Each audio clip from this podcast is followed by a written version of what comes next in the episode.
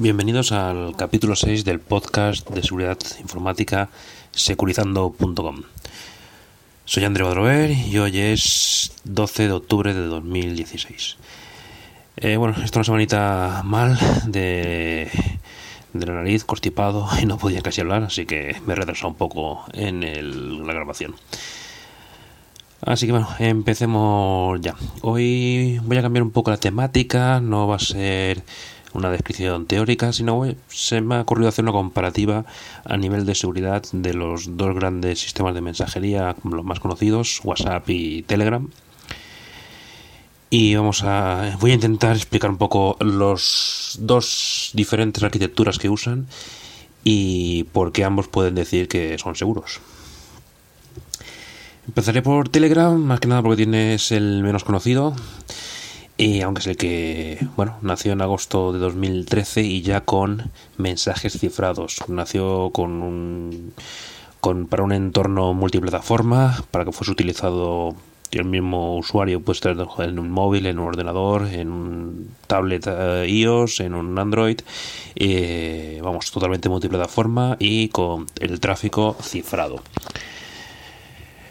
Eh, esta gente desarrolló su propio protocolo y lo liberó, es el MT Proto, Mobile Telecommunications Protocol, y tiene una API de acceso libre que puede ser utilizada por cualquiera a, su gusto.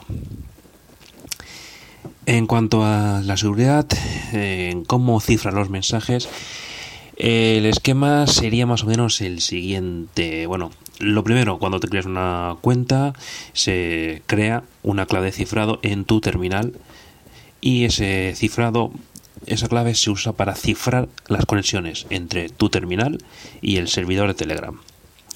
Así nuestros todos los mensajes que salgan de nuestro teléfono o nuestro navegador o bueno, el terminal que tengamos van a ir cifrados con la misma clave terminal servidor.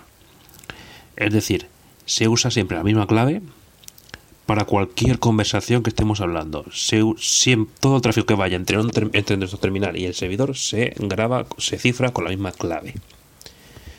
¿Vale? Esta clave se le aplica una, una serie de algoritmos de cifrado y se le añade una cierta aleatoriedad, negociando lo que se suele llamar SALT de sesiones eh, para evitar que, bueno, que si enviamos el mismo mensaje 50 veces se transmita 50 veces el mismo texto cifrado y sobre eso se puede hacer algún ataque de eh, estudios estadísticos.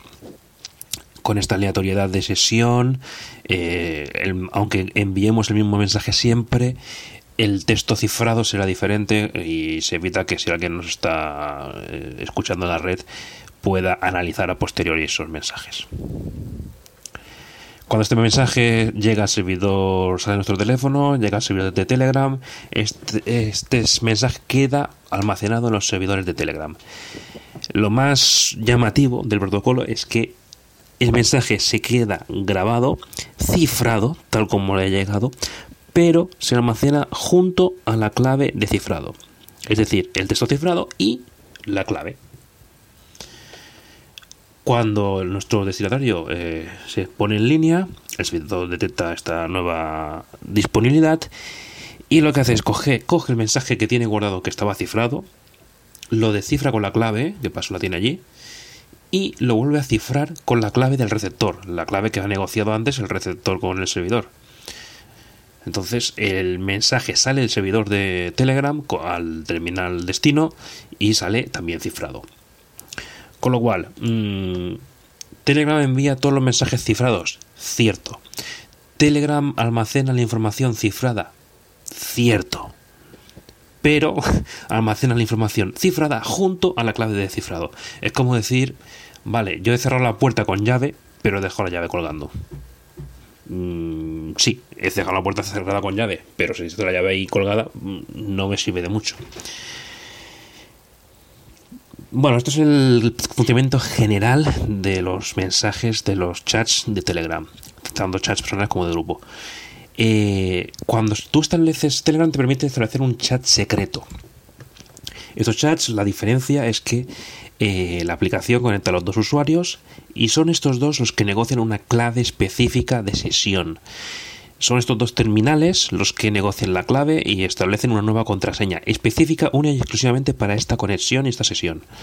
El servidor en este caso no entra en, conocimiento de la clave, no la conoce y no puede ver esos mensajes. Eh, estos mensajes van de, un terminal a otro, pues pasando por el servidor siempre, y esta vez sí que se almacenan cifrados porque simplemente el servidor no conoce la clave. Eh, bueno, cuando se elimina una de estas sesiones de chat secretos, se pierde la clave y entonces eh, la información desaparece. Bueno, aunque quede almacenada, no está claro si se queda almacenada en el servidor o desaparece, realmente al no existir la clave mm, no sirve de nada. Bueno, las ventajas de este algoritmo utilizado por Telegram, bueno, estamos hablando del año 2013, eh, permite una fácil implementación en terminales de poca capacidad, poca potencia. Eh, una única clave negociada una única vez eh, sirve para cifrar la información junto a un pequeño aleatoriedad eh, añadida. Eh, permite una fácil adaptación a las leyes locales. Vale, pensemos que no en todos los países se pueden utilizar todos los cifrados con la máxima potencia y demás. Hace una década o así mm, se, se, hizo una ley americana en Estados Unidos que no podían exportarse mensajes cifrados de una, con una potencia fuerte eso hizo que bueno, eh, se generasen diferentes niveles de seguridad y hay cifrados débiles y otros más potentes. Entonces, hay países donde eh, no se puede utilizar un cifrado potente, pues básicamente. Entonces, eh, el sistema de Telegram que permite un intercambio de claves entre terminal y servidor adaptaría muy bien a estas situaciones, donde cada terminal se podría adaptar a la ley de su país o estado. Además, el, como cada negociación es, entre el terminal y el servidor, es fácil ir eliminando algoritmos de cifrado débiles a medida que se desean eliminar, porque eso lo habría que renegociar una vez. La gran desventaja de este sistema es la curiosidad de que, eh, los mensajes se almacenen cifrados mm, en el propio servidor, pero junto a la clave. Es lo más mm, bueno, novedoso sí, pero que más llama la atención, lo más llamativo de esto. Eh, bueno, ahora con las mm, con el no hace mucho con el tema de, de Apple que no quería dar las claves de acceso a los terminales iPhone y demás nos encontramos en una situación de que aquí mm, Telegram no puede negar el acceso diciendo simplemente es que no puedo técnicamente me es imposible porque no es verdad. Mm, está la información allí cifrada pero junto a la clave con lo cual mm, no pueden negarse por la vía de decir que es técnicamente inviable Sí, bueno, ahí ya tenemos el tema de abogados con el que no voy a entrar, pero bueno, es un detalle a tener en cuenta. Bien, tras darle un vistazo a Telegram, veamos WhatsApp. Eh, WhatsApp nació sin ningún tipo de requisito de cifrado. Nació para, para uso en terminales móviles, aunque luego se amplió a la capacidad de usar con un navegador, pero siempre en un único sitio, simultáneamente. Y bueno, estuvo así años hasta que en abril del 2016, hace poquito, eh, casi tres años después de la aparición de Telegram, eh, mostró al público su capacidad de cifrado. Fue una pequeña revolución en Internet y la gente, todo el mundo pensó diciendo cómo era posible que antes no estuviese cifrado. Antes se ve que nadie se había dado cuenta de que los mensajes iban sin cifrar. Bien, a diferencia del sistema de Telegram, el WhatsApp sí usa un sistema de cifrado punto a punto, muy similar al que he comentado sobre los chats secretos.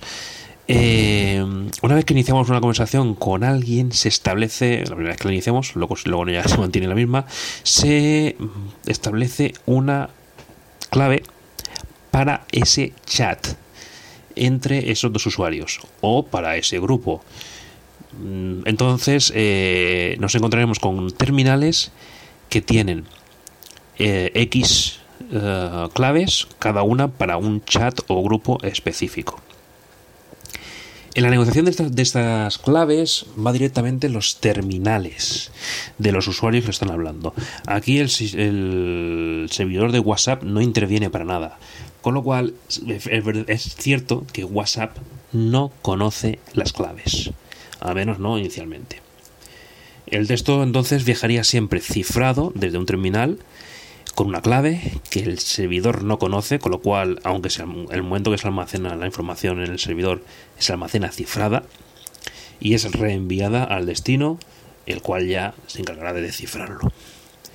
Así pues, los mensajes en WhatsApp van cifrados, viajan cifrados y bueno, los mismos protocolos más o menos que Telegram, con una aleatoriedad para evitar ataques estadísticos y demás. Eh, bien, en principio, sobre el papel, estaríamos hablando de un método bastante más seguro que el de Telegram, sobre todo por el tema del almacenamiento en servidores de la información. Aquí sí que, en principio, WhatsApp podría decirle a la fuerza de seguridad, oye, yo no tengo acceso a la información. Está aquí, sé que este sé que este este pedazo de bits son de este usuario pero no lo puedo leer bien es la gran ventaja y la gran diferencia mm, la única desventaja podría ser que bueno con los terminales cuando tienes que negociar entre los dos terminales te puedes encontrar con un terminal que esté en Estados Unidos con una capacidad de potencia importante y sin restricciones de seguridad y otro terminal que esté en un país eh, una dictadura que te obligue a tener una, un cifrado nulo o de 16 bits. Entonces eh, bueno esto se tiene que gestionar directamente en los terminales, la aplicación de terminal, no en los nodos centrales de servidores. Y bueno, eh, implica una mayor complejidad en la, aplicación. Bueno, eh, ¿cuál es más seguro de los dos? Sobre el papel diríamos que el WhatsApp, el esquema que utiliza WhatsApp sería más seguro. Eh, si bien mm, Telegram, eh, bueno, nos encontramos con que Telegram es una es una organización no lucrativa que ha publicado y liberado tanto el protocolo como su API.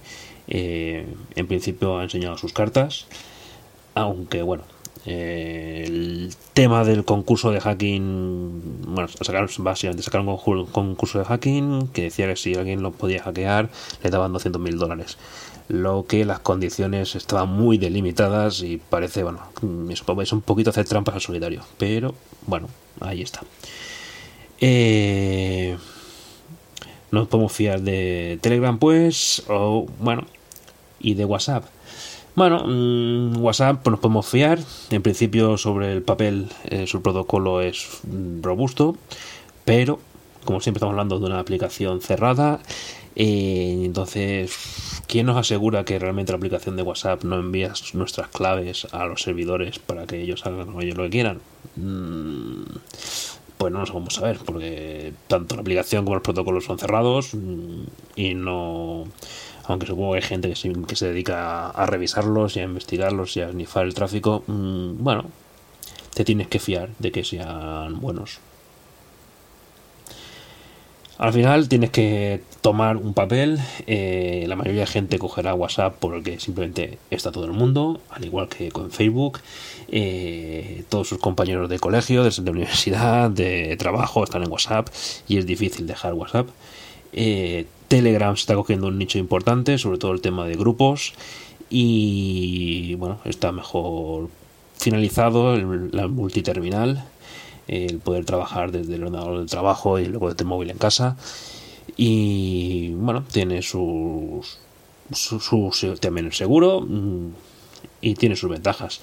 En cuanto a seguridad, si queremos seguridad, pues no, te queda, no nos queda más remedio que montarnos nuestro propio sistema llave, usar cifrados, claves seguras y aislarnos del mundo. Si no, siempre dependeremos de, tendremos que fiarnos en mayor o menor medida de alguna empresa o entidad. Bueno, hasta aquí el capítulo de hoy. Espero que esta variación haya sido interesante y no se haya ocurrido demasiado. Y como siempre, bueno, soy André Guadrover, podéis contactarme en el blog securizando.com, en la cuenta de Twitter securizando-bajo, en el grupo de Telegram, que tendréis un acceso directo en el blog, y en las cuentas de Facebook y Google Plus para quien los use. Y nada, muchas gracias por escucharme.